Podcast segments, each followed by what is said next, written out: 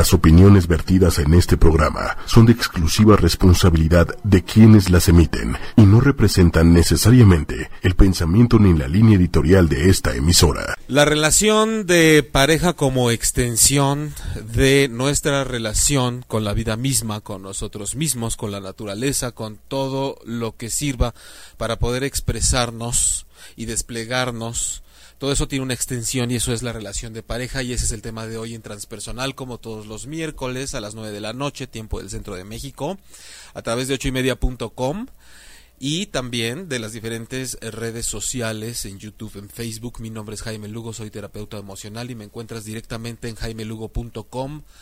Puedes eh, también encontrar el podcast de este programa si no te lo avientas en vivo los miércoles a las 9 de la noche en Spotify, en iTunes y en Tuning Radio. Y por ahí hay aproximadamente mm, casi 60 programas ya de transpersonal en donde con diferentes títulos y diferentes formas y discursos eh, vamos abordando todo lo que tiene que ver con las emociones y con esos momentos críticos que tanto trabajo nos cuesta reconocer que no nos queda de otra más que pasar por ahí si es que queremos salir mucho más poderosos y renacidos de las experiencias y alguien que se tiene que chutar a cada semana en vivo este discurso aquí es en cabina. Diego, gracias por estar en los controles como siempre. Igual en la producción ejecutiva Lili Musi y Manuel Méndez. Y gracias sobre todo a ustedes por estar acá.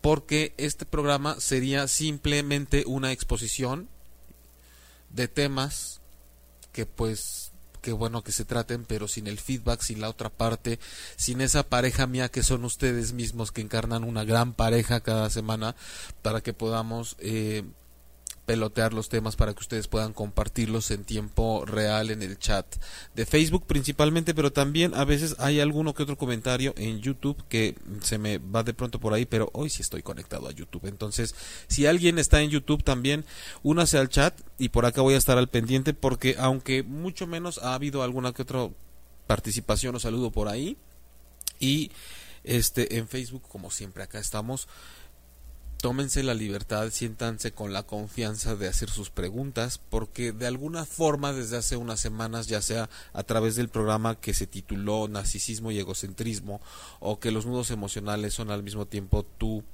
eh, solución o tu remedio, y también hablando de la energía materna sofocante, programa que tal vez tendría que haber sido esta semana por aquello del Día de las Madres pero no seguimos los protocolos, entonces no, no, no, importa, no tiene por qué ser nada referente a la madre hoy, porque creo que es suficiente con muchas de ustedes tal vez que están escuchando bien el programa tienen para poder encontrar aquí el inicio de lo que tal vez sea un camino distinto en su vida. ¿Por qué transpersonal? Porque hay que hablar más allá de los asuntos como estamos acostumbrados a abordarlos todo el tiempo siempre de la misma forma, siempre los mismos inconvenientes, siempre las mismas maneras de que nos afecte todo, siempre las únicas opciones para salir adelante. Es necesario abrirnos, ampliarnos para ver otros horizontes y otras perspectivas.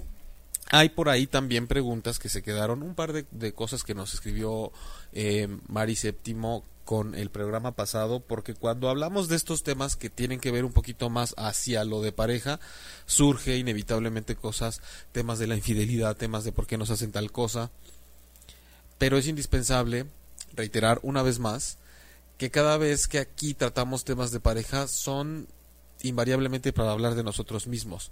Por eso es que el día de hoy em, tal vez el tema es un poco más claro que los otros la relación de pareja como una extensión de la relación que yo tengo con mi vida. Eh, estamos acostumbrados cuando tenemos un conflicto de pareja, y ahorita voy a leer esas dos preguntas que se quedaron del programa anterior, a que ese es el problema, ese es el área de mi vida que acapara todo, ese es el dolor que concentra toda mi preocupación, toda mi atención, todas mis ganas de que se resuelva, todo mi, lo, lo que me imposibilita ser feliz, de lo que me tengo que deshacer, lo que tengo que eliminar. Y pocas veces nos detenemos a hacer la reflexión de que esa situación de pareja solamente está sirviendo como un destello que está punzando en el área de mi vida donde más me duele, en la pareja, para que yo me dé cuenta que parte de mi camino individual y de mi historia, tengo que revisar porque me está doliendo qué asunto de cuando me relaciono en pareja. Por eso, estas relaciones románticas, estas parejas, son una extensión de lo que realmente y de cómo yo suelo hacer las cosas en mi vida en general. Voy a estar sacando algunos ejemplos inventados y otros más bien echando uso de mi memoria para que podamos tener esto un poco más claro porque este programa se trata de que nos sirva, no de que hagamos una exposición, como decía al principio, solo de información que se quede en el aire y ya por lo menos esa no es la intención. En el chat en este momento está saludando Ross Gons, bonita noche para ti también, gracias. Marina Pérez, hola, buenas noches, saludos Chile, Marina, qué bueno que estás acá con nosotros. Saluden todos a Santiago de Chile porque nos están viendo desde allá. Hilda M. Alarcón Quintana, ¿qué tal? Bienvenida. Eh, Lidia Millán La Bastida, también te saludo. Igual, Lilith Azul, gracias por estar acá. Eh, a, e, e, estos planteamientos que estaban por aquí atorados desde la semana anterior. Saludos desde Sinaloa, dice Patricia Hernández en el chat de YouTube. Saludos, Patricia. Qué bueno que estás acá desde Sinaloa. Em, ¿Cómo está el clima por allá? Ahorita nos cuentas. Típico, ¿no? De que cuando ya no saben de qué platicar, empiezan a hablar del clima. ¿Les ha pasado eso en pareja? Ahorita lo vamos a ver. Eh, María preguntaba la semana pasada, ¿hay algo que justifique que un hombre se sienta macho por traer a muchas mujeres tras él? Mira, María, yo no sé si estés ahora conectada viéndonos, pero espero que si después ves esto te funcione. Sobre todo hoy que estamos viendo estos asuntos como una extensión de cómo es nuestra relación con nosotros mismos, con la vida, con la psique, con el alma. Yo te preguntaría, ¿por qué necesitas saber si hay algo que justifique que el hombre se sienta macho por traer a muchas mujeres tras él? Yo te pregunto de vuelta, si es tu situación personal, ¿qué estás haciendo ahí? ¿Qué haces con un cuate que probablemente estás experimentando que se siente súper machín porque trae a muchas mujeres tras él? Si es que fuera el caso. Y si no te pregunto, ¿por qué necesitas saber eso? ¿Por qué necesitas saber que un hombre que se conduce a través del machismo, ¿por qué quieres saber si, si está justificado que él sea así? ¿Para qué lo quieres entender? ¿Lo quieres ayudar? Eh, eh, no, no, no, no me explico a veces todavía cuál es el afán de que queramos descifrar obsesivamente al otro, permitiéndome decir obsesivamente, porque siento que a veces eso es lo que nos sucede en general cuando estamos muy clavados en querer resolver o adivinar qué es lo que está pasando justificando que el otro sea de cierta forma para que nos esté haciendo semejantes cosas o para que nos saque tanto de onda. Por eso la pregunta sería, necesito, y porque sí necesito que me digas, ¿para qué rayos te serviría saber eso? Pues el machismo es el machismo. El, machismo es un cuate que a, eh, a, cuantas más se las pueda meter, mejor, perdón por la vulgaridad, pero esa es la verdad. Se siente como sembrador, se siente como que mientras más semillas deje por ahí, mejor. Mientras más viejas tenga que le hagan de comer, mejor ah, mientras más pueda mantener y si no las puede mantener, pues ni modo, total, ahí están para servirle. La pregunta sería ¿por qué todas ellas están ahí para él? Es como si todas estas mujeres de las que abusa el macho se pusieran a preguntar, ay, ¿por qué será así? ¿Qué justificará que él se esté portando así conmigo? Yo les diría, no pierdan su tiempo tratando de adivinar por qué estará justificado que él sea así o no. La pregunta es qué te tiene ahí siendo una más de tantas cuando se supone que eso te lastima tanto. Eh, ella misma, por ejemplo, preguntaba, en resumen entonces, ¿se debe aprender a vivir con la infidelidad dado que pasa inevitablemente? Aquí el, el, el, tema se polariza mucho porque una de las cosas es la infidelidad no se debe permitir y es mala, mala, mala, mala, mala, no debería existir o nos tenemos que adaptar a ella y tenemos que entrarle al juego. La verdad es que todos lo hemos entrado inevitablemente, ¿no? Tal vez a veces sin enterarnos. sí sucede. A veces no nos damos cuenta y ya fuimos parte de la infidelidad. Eh, yo siempre recomiendo que tratemos de ablandar y ampliar nuestro criterio con respecto a la infidelidad, no para convertirnos en parejas abiertas todos, pero es algo que causa tanto daño y que pareciera ya una condición hasta natural del ser humano, Y si no es natural, no importa, lo que tendríamos que definir es qué sucede y punto. Que nosotros somos los que nos tenemos que flexibilizar al respecto, si bien no para perdonar una infidelidad, sí para saber que tiene que ser un espacio por el cual tenemos que pasar en determinado momento. Y que en el peor de los casos no tendría por qué destruir nuestra autoestima y desvalorizarnos a grado tal que una infidelidad nos tire toda la vida, que se nos venga todo abajo. Entonces, por eso es que yo recomiendo ampliarnos eh, sensorial, sensitiva, emocional, mental y energéticamente con respecto al tema de la infidelidad. Con respecto al tema de hoy en concreto, que es la relación de pareja como extensión de la relación que llevamos con nuestra vida en general, yo creo que el paso por la experiencia de la infidelidad nos habla de que la gente es muy rígida cuando se le presenta una situación en donde dejan de ser los principales, en donde se dan cuenta que no son los únicos, en donde se dan cuenta que no precisamente son a los que todo mundo voltea a ver o considera los mejores en todo, a los eh, que tenemos mucho miedo a que nos abandonen, a que nos dejen, a que nos rechacen, a que nos hagan a un lado.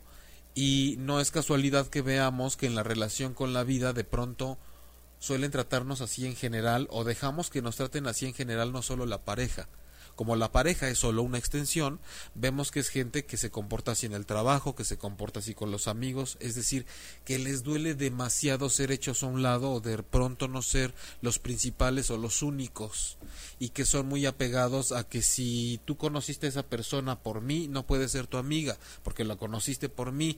Si él y yo nos enojamos, no te puede seguir hablando a ti, porque yo me siento dueño de las relaciones.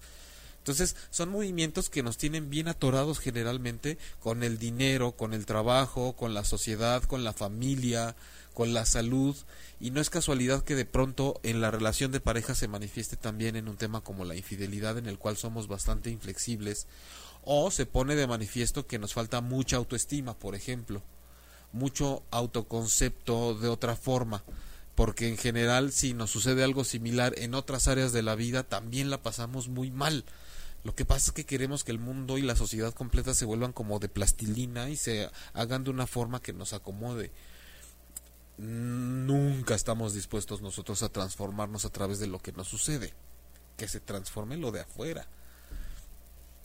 Esa es la forma en la que solemos pensar cuando estamos más lastimados. Em, vuelvo al chat ahorita para ver quién anda por ahí estaba pensando en, ejemplos muy buenos, pues, sobre todo porque eh, el trabajar con los temas que tiene que ver como pareja es un pretexto tan bueno para trabajar en nosotros mismos, pero al principio nos duele tanto que no vemos la opción. Em, yo en el consultorio, por ejemplo, eh, veo todo el tiempo una cantidad de resistencias a saber que quien se tiene que mover soy yo yo estoy sentado aquí queriendo trabajar un dolor que me está causando otra persona que se supone que me ama y cómo es posible que me empiecen a proponer que yo soy quien tiene que cambiar su visión de la vida o su forma de pensar o su forma de sentir o de eh, cambiar mi grado de conciencia. El mismo Einstein lo decía. No se puede resolver un problema desde el mismo nivel de conciencia en el que se generó. Entonces, si yo empecé una relación de pareja con baja autoestima, no es que mi autoestima se, se, bajó en la relación de pareja, es que ya estaba mal. Y yo entré a una relación de pareja para darme cuenta a través de esa experiencia que hay algo que tengo que trabajar. No es que un botón se bajó en cuanto yo empecé a tener pareja. Siempre ha habido un autoconcepto pobre que en el momento en el que me empiezo a relacionar sale a relucir. Es tal vez nos ayude un poco más a entender cuando les digo um, los siguientes ejemplos. Em, había una persona que, que, pude observar sus movimientos de pareja y su forma de ser hace algunos años. Una persona que por situaciones de su historia personal, por su configuración familiar, por su carácter, por cómo fue formando su personalidad y todo eso que construyó para poder adaptarse y andar así por la vida, era una persona sumamente callada, sumamente cerrada, sumamente rígida, no sonreía, no tenía amigos, em, realmente muy adolorida, porque eso es lo que encerraba realmente mucho dolor. Entonces no se daba la oportunidad de socializar ni en la oficina, ni con, vaya, ni con la familia. eh, fue una persona bastante reprimida eh, por la parte paterna, por ejemplo, y muy adiestrada, porque yo diría adiestrada, por parte, eh, por la parte materna, a tener que obedecer simplemente porque pues tenías que obedecer y ya. Obedecer a la figura paterna, ¿no? En este caso, por ejemplo, cuando esta persona se emparejó, emprendió vida en pareja, no fue cuestión de muchos años para que esta persona que acostumbraba a ser tan cerrada en sí misma y tan solitaria y tan introvertida, empezara a dejar de ser vista por su pareja. Empezara a ser hecha a un lado, como si no existiera, como si no importara. La, el silencio empezó a invadir la relación Evidentemente la pareja tenía una configuración también cultural, familiar, etcétera, etcétera, que, permitía que embonaran muy bien en cualquiera de sus etapas, en la buena y en la mala como pareja. Pero el, el dolor que llegó a esta persona cuando se dio cuenta que estaba empezando a ser un cero a la izquierda o un satélite de su pareja, satélite porque todo giraba alrededor de la pareja, y no empezó, y empezaron a dejar de importar lo que esta persona necesitaba y lo que esta persona quería y las necesidades afectivas, se dio cuenta que necesitaba afecto, que necesitaba recibir, que necesitaba empezar a sonreír, a relacionarse, que si no era por esta pareja que empezó a hacerla a un lado, no tenía realmente con quién hacer las cosas, no tenía con quién divertirse, con quién socializar. Entonces, este asunto no fue un mal de pareja, esto fue una relación que esta persona tenía con su propia vida y que gracias a la relación que tenía en pareja pudo darse cuenta de todo lo que necesitaba hacer y de cómo había recorrido su camino en la vida hasta ese momento. En, ese instante entonces el problema de pareja se convierte en el pretexto, en el bendito síntoma que esa persona necesitaba para hacer cambios personales en el alma, en la personalidad, a revisar cuestiones muy íntimas, muy privadas y, y, seguía estando el tema de pareja siempre y el nombre de la pareja salía a relucir y, lo que hacía y lo que le decía. Pero todo, todo, todo, todo esto como detonador de que cada vez esta persona se podía ir otra vez a su historia, a donde todavía no conocía a su pareja y darse cuenta, ay chingao, yo siempre he sido así, Siempre he sido así y siempre me ha dolido. No me convertí así con mi pareja. El problema no es que de pronto mi pareja y yo dejamos de tener comunicación, es que yo he estado siempre dentro de mí nada más, me cuesta trabajo salir, esto es demasiado duro. Eh, hay personas, por ejemplo, que en una situación de, nos, nos decían la semana, leí la semana pasada una pregunta que se había quedado de la semana antepasada, creo que así fue, en donde alguien planteaba que después de tres infidelidades no sabía qué hacer y le costaba trabajo seguir adelante, perdonar o no perdonar, todo este asunto. Y, el cuestionamiento aquí decíamos, no es que de pronto tu vida se empezó a venir abajo porque tu pareja te ha sido infiel tres veces. Y deja tú de preguntarte, pues si es lo más inaceptable que puede haber en una relación de pareja, preguntarte, el problema es qué haces ahí, no que la persona te siga poniendo el cuerno tres veces o trece. El tema viene porque cuando, ¿cómo podemos ver ese ejemplo? Como no problema de pareja, sino como una extensión de cómo ha sido esta persona en su vida. No es posible que este sea el único ejemplo, tal vez sí, pero solo a nivel consciente, que esta persona tenga como primera vez en su vida de dejar que le pasen tantas veces por encima, seguramente no es la primera vez que le cuesta trabajo moverse de una situación que le molesta. Seguramente no es la primera vez que le cuesta trabajo moverse de un asunto en el cual está sintiendo que la están atropellando y que no está importando lo que ella necesita. Seguramente no era la primera vez que en su vida eh, en su vida que esta persona tenía que ceder ante algo ante lo cual no estaba de acuerdo o tenía que tragarse su coraje y sus sentimientos. Tal vez no era la primera vez tampoco que esta persona tenía que regirse a las necesidades de un hombre y no a las suyas como mujer. De ahí que seguramente había un camino que se había emprendido íntimo, personal e individual en su propia vida, ya se relacionaba así con ella misma y con la vida. Y la pregunta sería, ¿de qué te sorprendes que de pronto caigas en una relación en donde te hagan lo peor que te consideras que te podrían hacer que es una infidelidad y tres veces y en tu carota para que todavía así digas ¡Eh! pero cómo es posible o sea no no no y, yo sigo aquí no sé por qué no me puedo mover muchas veces no es la persona no es el amor ya no es ni la pareja es un tema de vida ¿por qué? sí ¿por qué con esta pareja parece que te está costando trabajo superar la situación de la infidelidad pero ¿por qué 18 ejemplos anteriores en otras áreas de tu vida?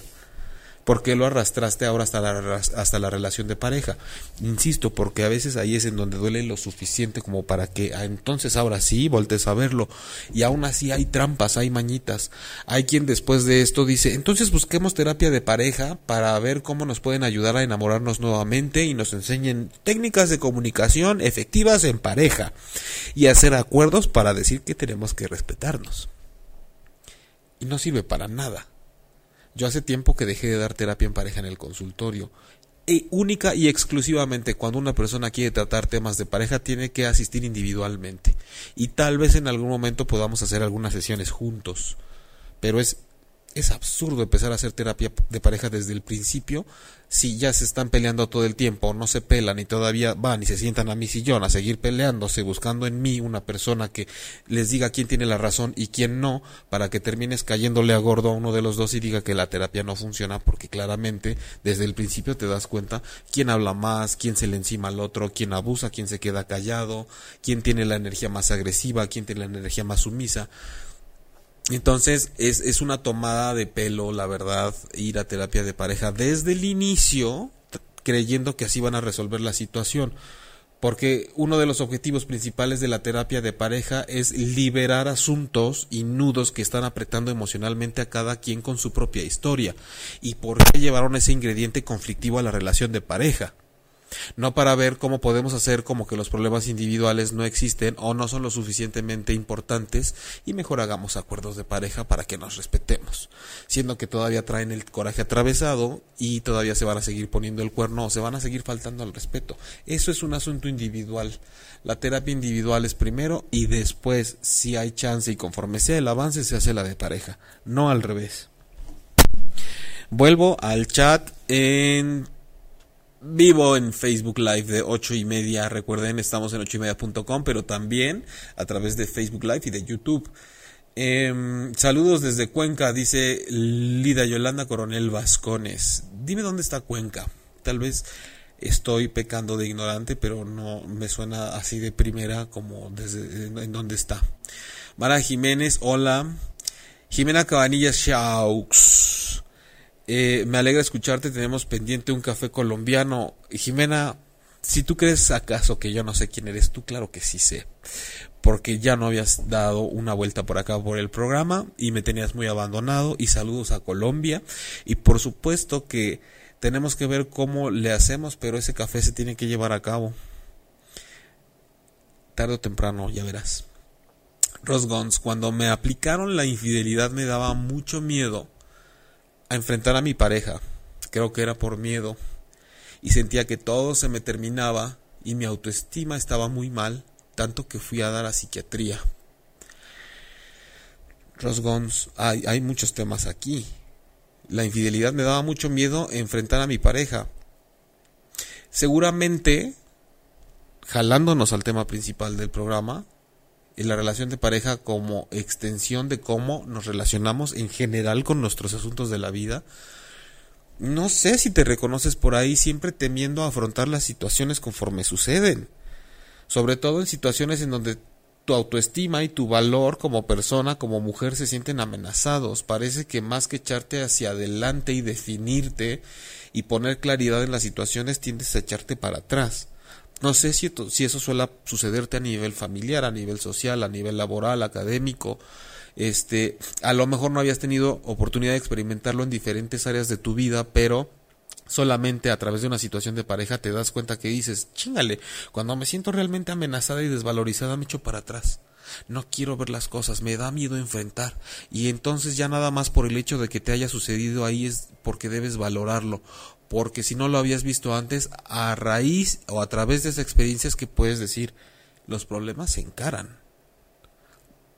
No se pelea uno con ellos, pero hay que aprender también a que si me da miedo me hago para atrás y si la amenaza es demasiado fuerte tal vez sí me tengo que proteger, tal vez no es el momento de actuar, pero hay que ser muy reflexivos, ¿no? No nada más tener miedo y dejar que el miedo haga con nosotros lo que se le dé la gana.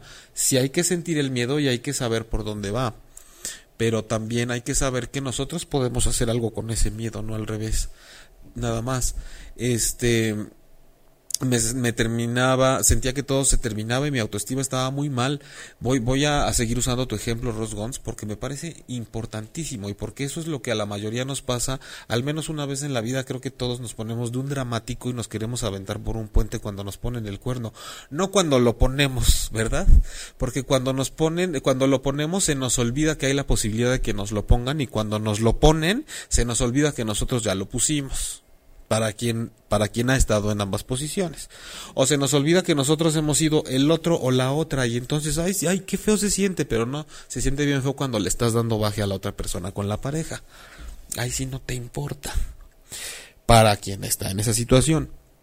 Pero Ross, por ejemplo, imagínate la relación que has tenido o que tuviste contigo misma y con la vida para que cuando una pareja te pone el cuerno a ti se te venga todo abajo y vayas a dar a psiquiatría, por Dios.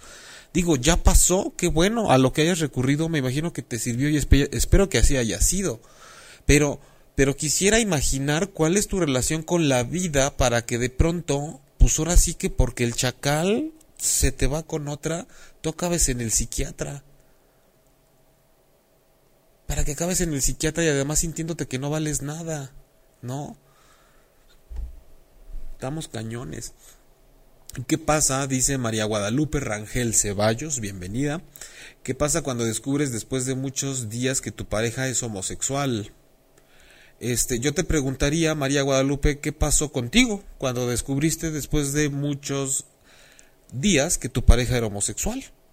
Porque no hay una cosa que pase estandarizada para toda la gente cuando descubre que su pareja es homosexual. A mí me gustaría que me dijeras qué pasó contigo cuando lo descubriste si es que es tu caso, o estás hablando de la prima de una amiga o de X. Em, también hay, hay, circunstancias, ¿no? Porque ahí no es que el descubrir que tu pareja sea homosexual ya te esté dando un mensaje de la vida.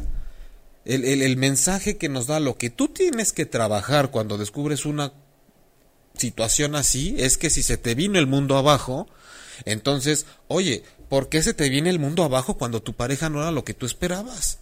Estamos llenos todos los días de cosas que no son lo que esperábamos o tenemos las expectativas muy altas o somos muy rígidos para lo que queremos. El asunto para darme a entender mejor, María Guadalupe, es no importa que descubras que tu pareja es homosexual, o sea, eso al final la verdad es que no, no, no, no te va a nutrir en la vida. Lo que te va a nutrir es qué sentiste y qué tan abajo te fuiste cuando descubriste eso y cómo lo manejaste. Sentías que no podías salir adelante, te destruyó, te devastó, qué pasó contigo. Nos interesa el cómo, no el chisme. El chisme es bueno porque pues tenemos, oye, ¿qué pasó? No, pues descubrí, lo vi en la cama con tal y sucedió esto. Ok, a nivel de chisme ya tenemos la información, pero ahí no está lo bueno. La carnita está en, ¿y tú cómo te pusiste?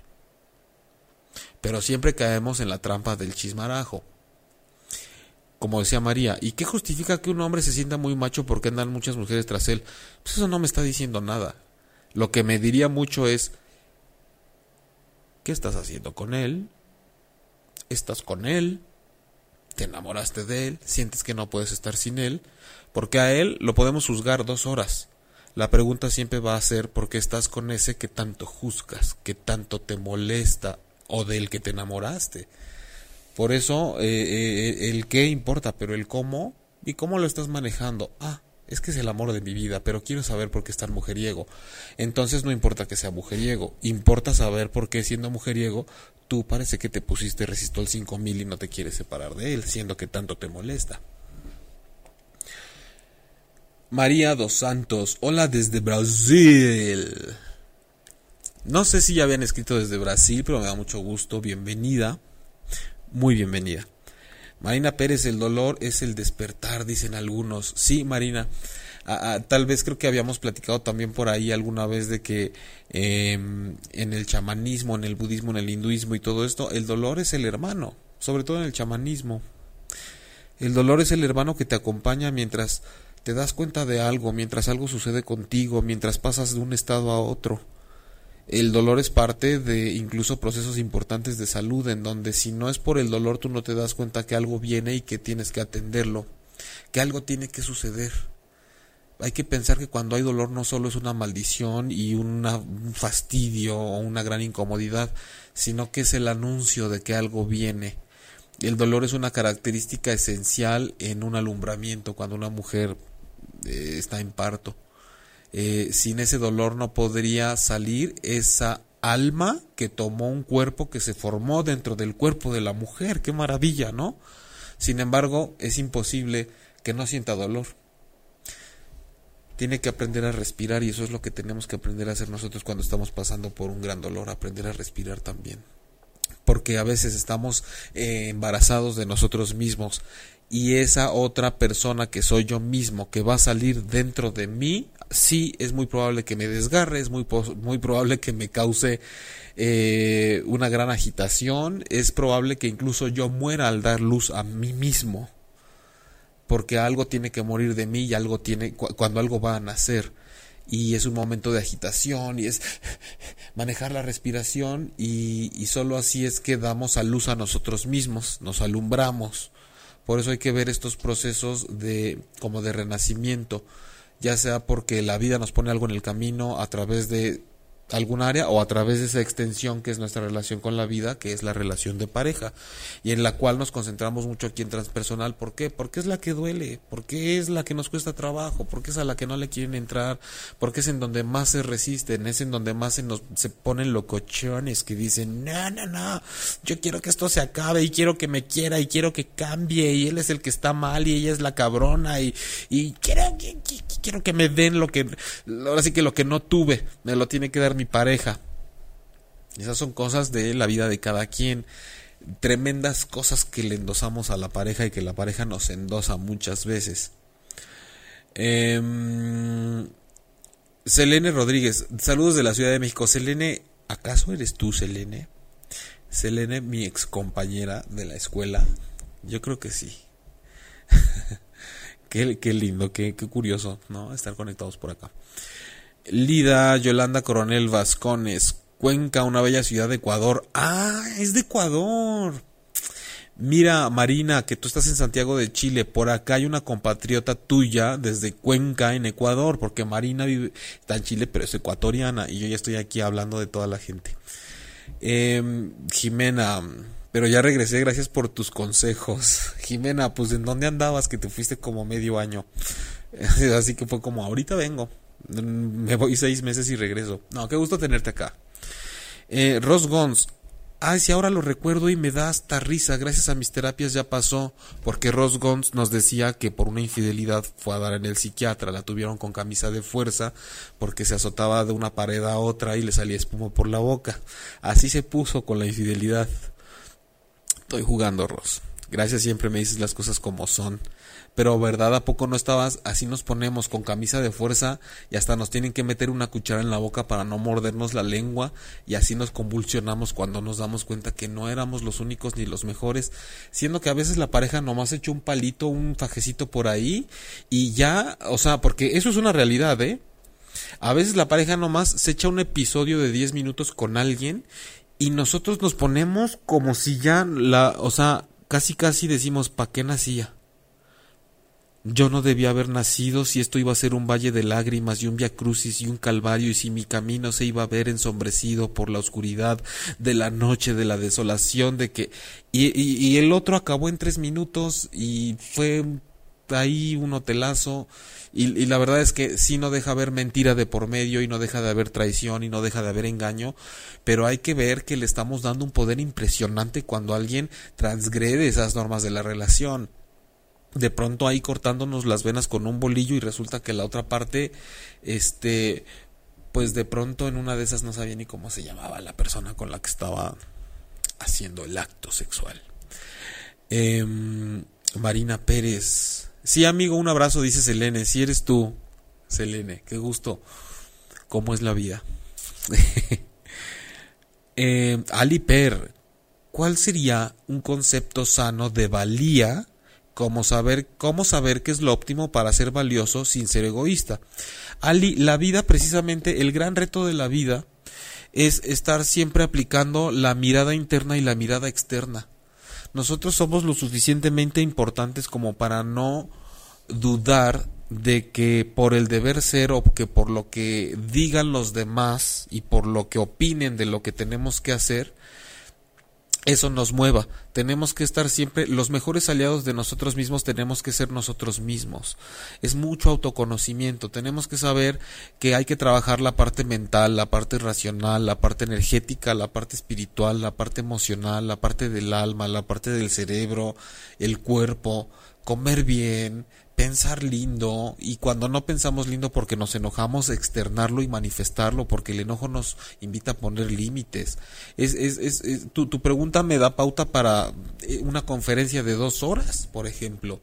Es, es, mucho lo que tenemos que hacer, dado que parece que a algo le conviene tenernos mal educados emocionalmente, no sé a qué a las religiones, a los gobiernos, al sistema educativo, no sé. Hay algo por ahí que parece que nos tiene dormidos y que nos tiene como animales, en donde si me quitan mi comida los mato, si voltean a ver a mi hembra le echo bronca, si me quita mi macho pinche vieja, o sea, estamos en un nivel todavía muy troglodita cuando hablamos de las relaciones. Estamos muy heridos por cosas que casi no tenían filo nos, nos hacen una herida y nosotros nos la triplicamos y le echamos limón además. Necesitamos elevar el nivel de conciencia. Necesitamos saber que cuando eh, pasamos por problemas de pareja están siendo una extensión de ya cómo me llevo yo de por sí conmigo mismo. Cuando una pareja le pone unos chingadazos a la otra y está todo el tiempo abusando de ella, es imposible ver la historia de vida de esa persona que está recibiendo las golpizas y no darnos cuenta que ya las ha recibido antes y no precisamente tuvieron que haber sido físicas. Es una persona que ya se golpea a sí misma suficiente dejando que los demás pasen encima de ella.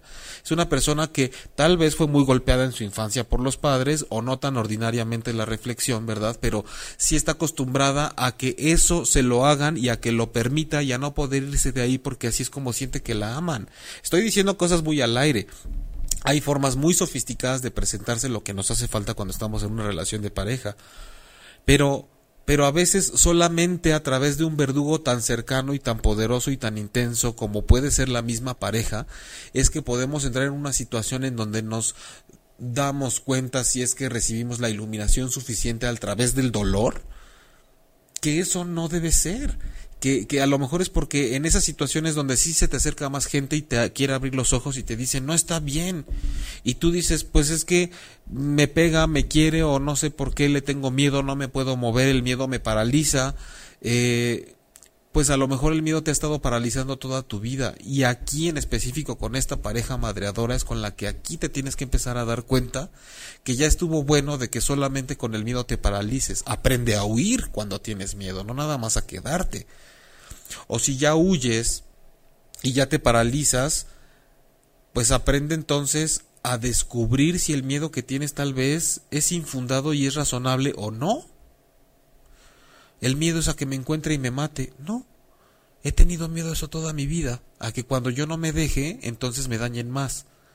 Pero si me pongo a reflexionar, la verdad es que tengo la misma posibilidad de que si huyo, las cosas me salgan bien y entonces el miedo solo era un lazo invisible, que sí se siente, está cabrón, porque el lazo invisible, invisible, invisible, pero bien que nos tiene ahí agarrados.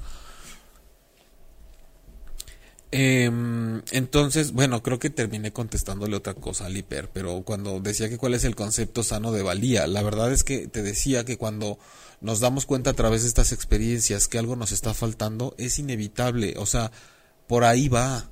Fíjate en lo que más te cuesta trabajo cuando te relacionas con el dinero, con las parejas, con la familia. Fíjate, Ali, en lo que más te cuesta trabajo. No hay una fórmula universal, pero sí podemos ver todos qué es lo que nos cuesta trabajo y generalmente tiene que ver con una parte de nosotros que no queremos sacar porque sentimos que no va a ser bien recibida en el exterior que no tenemos derecho a sentir, que no tenemos derecho a, manifestarnos. Entonces hay que voltear a vernos interiormente lo suficiente como para hacernos nuestros mejores aliados y después no olvidarnos de salir nuevamente, volver afuera y decir, ahora cómo voy a aplicar todo este poder que he generado y he fomentado dentro de mí para ponerlo en práctica en esta selva en la que parece que hay muchos obstáculos y mucha gente tratando de pasar por encima unos de otros. Tampoco hay que perdernos en la mirada interna porque viene el narcisismo, viene el egoísmo, pero generalmente estamos en la mirada externa. ¿Qué van a decir? ¿Se van a reír? ¿No me van a dejar? ¿No me lo van a permitir? ¿No voy a encajar? ¿Me van a rechazar? ¿Me van a hacer el feo? ¿No les voy a gustar? ¿No voy a ser parte de esto? ¿No me voy a ver bien? ¿No está bien que me divorcie? Sobre todo si hay niños, porque luego resulta que le estoy destruyendo el hogar a los bebés y resulta que es mejor que me quede fomentando una bola de energía espantosa con una pareja que ya no se quiere, porque afuera te dicen que si te divorcias es un fracaso.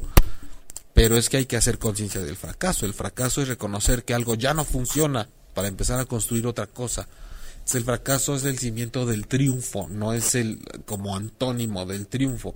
El fracaso da la pauta para que empieces de nuevo con otras herramientas y en otros escenarios y puedas ser mucho más exitoso de lo que creías que eras antes. Eh, Marina, la vida es un teatro, a veces nos creemos la obra, lo que importa es darnos cuenta de que se transforma cuando actuamos. Exactamente, Marina. Eh, este hablábamos precisamente de eso, de estar detrás del telón y decir, me da tanto miedo salir al público, me da tanto miedo salir a actuar, a representar, a expresarme, a manifestarme, y el público nos está esperando tenemos miedo a que nos abucheen, pero pues. ¿A quién no han abucheado? ¿A quién no han criticado? ¿A ¿Cuántas veces te han dicho que no puedes hacer una cosa y solamente por eso te detienes? ¿No? Es como si estuviéramos hipnotizados. Pero sí, Marina, de pronto este, nos creemos el guion, nos creemos el libreto, nos creemos incluso que una persona cualquiera, como en este caso una pareja, llega y te diga, yo soy el director y yo te voy a dar las indicaciones y aquí se hace lo que yo diga y como yo diga. Y siempre hay una persona que dice, sí, muy bien, tú mandas y me dices cómo quieres todo. Entonces hay que pensar que no está mal que el otro llegue a mandar, está mal para el otro, si le duele, que se deje estar mandando. En qué momento la pareja representa a alguien que te puede dar órdenes y te va a dar órdenes que sean de tacos, mejor. Tati Berg. Qué bueno que te apellidas Berg y no ahí se quedó el apellido. Te pasaste mi pregunta. Qué bueno que me escribes porque, a ver, gracias por, por gritarme, porque solamente así me iba a dar cuenta. Tati Berg. Cuando creas corazas y te encierras para que no te lastimen y comienzas a buscar y dices todos los hombres son iguales, eh, yo te invitaría a reflexionar si esta actitud con respecto a los hombres y a las relaciones no es algo que ya haces en otras áreas de tu vida. Generalmente cuando recibes una decepción, cuando algo no sale como tú querías, cuando algo te lastima, cuando algo te frustras, sueles sentirte lo suficientemente fracasada como para darte la vuelta y no volver a intentarlo. Sientes que no tiene sentido precisamente estar sobre algo solo porque ya te dolió porque ya te lastimaron. Es decir, tienes la piel tan delgada, la coraza tan dura para defenderte, pero la piel tan delgada que cualquier frustración, cualquier rechazo, cualquier negativa que se te presenta, te sientes lo suficientemente herida como para retirarte, para encerrarte en ti misma. E, eso me suena a que es una actitud de vida que estás trasladando a las relaciones de pareja y que no te habías dado cuenta. O que a través de esta actitud con los hombres de que todos son iguales y demás, tú estás diciendo, em, no estoy dispuesta a experimentar. En general, no soy exploradora de la vida, no soy arrojada, no soy aventada, no confío en que todo depende de cómo esté vibrando yo, no de que porque me hayan tocado dos hombres iguales o 25 resulta que todos son iguales, porque eso nos lleva a una situación muy rencorosa. Entonces, aguas con tu forma de reaccionar como eh, de esta forma neurótica en la vida porque entonces si las cosas me van mal dos o tres ocasiones, entonces automáticamente todo está mal y yo mejor me encierro. Eh, en medio hay mucho, pero si tú te quedas en el miedo a que todos sean iguales y a que siempre te lastimen, desde luego que te vas a quedar con la coraza, esa no tiene problemas, la coraza se puede hacer cada vez más dura y más gruesa y más grande, porque la haces tú, tú decides hasta dónde va. va a llegar un momento en el que esté tan fuerte la coraza que no es que no haya gente que vaya a poder pasar, sino que tú misma no vas a poder salir de ella. A veces la coraza la hacemos para protegernos de los demás, pero de pronto se convierte en una jaula. Ya no es nada más algo que te protege de lo que tú crees que es una amenaza, sino que además te impide tomar aire, te sofocas en tu propia coraza. Em, María Guadalupe, pues al principio me puse mal, pero inmediatamente busqué el divorcio. Claro que no, claro que me dolió, pero necesito, dije a mí misma, lo lloras un día y ni uno más. Ahora estoy tranquila y siguiendo con mi vida. Pues espero que ese día te haya sido suficiente. Yo de pronto tengo una bronca, me dan como anticuerpos y se me enchueca la boca del coraje cuando dicen voy a llorar un día y nada más, porque si el cuerpo te pide más, pues que llora más. ¿Por qué tenemos que portarnos como contadores fiscales cada vez que hablamos de las emociones? Si eso te dolió como para llorar más tiempo, llóralo más. Es tu proceso, es tu salud, es tu cuerpo. Si, si alguien que te engañó o que te fastidió la vida te ocasionó eso, pues ya tienes una herida y ahora tú tienes que encargarte de la herida. Y si es llorar un mes, llora un mes. En tu caso, por lo que me cuentas, creo que lo atravesaste con bastante contundencia y muy firme y te diste el chance. Me parece muy bien. No más que quise agarrar la frase que dices que le lloro un día y ya, porque mucha gente lo hace y se la cree. Se la cree y de veras al otro día se le están saliendo las lágrimas y ya se sienten culpables o ya se sienten débiles, porque estamos muy pobremente relacionados con nuestras emociones.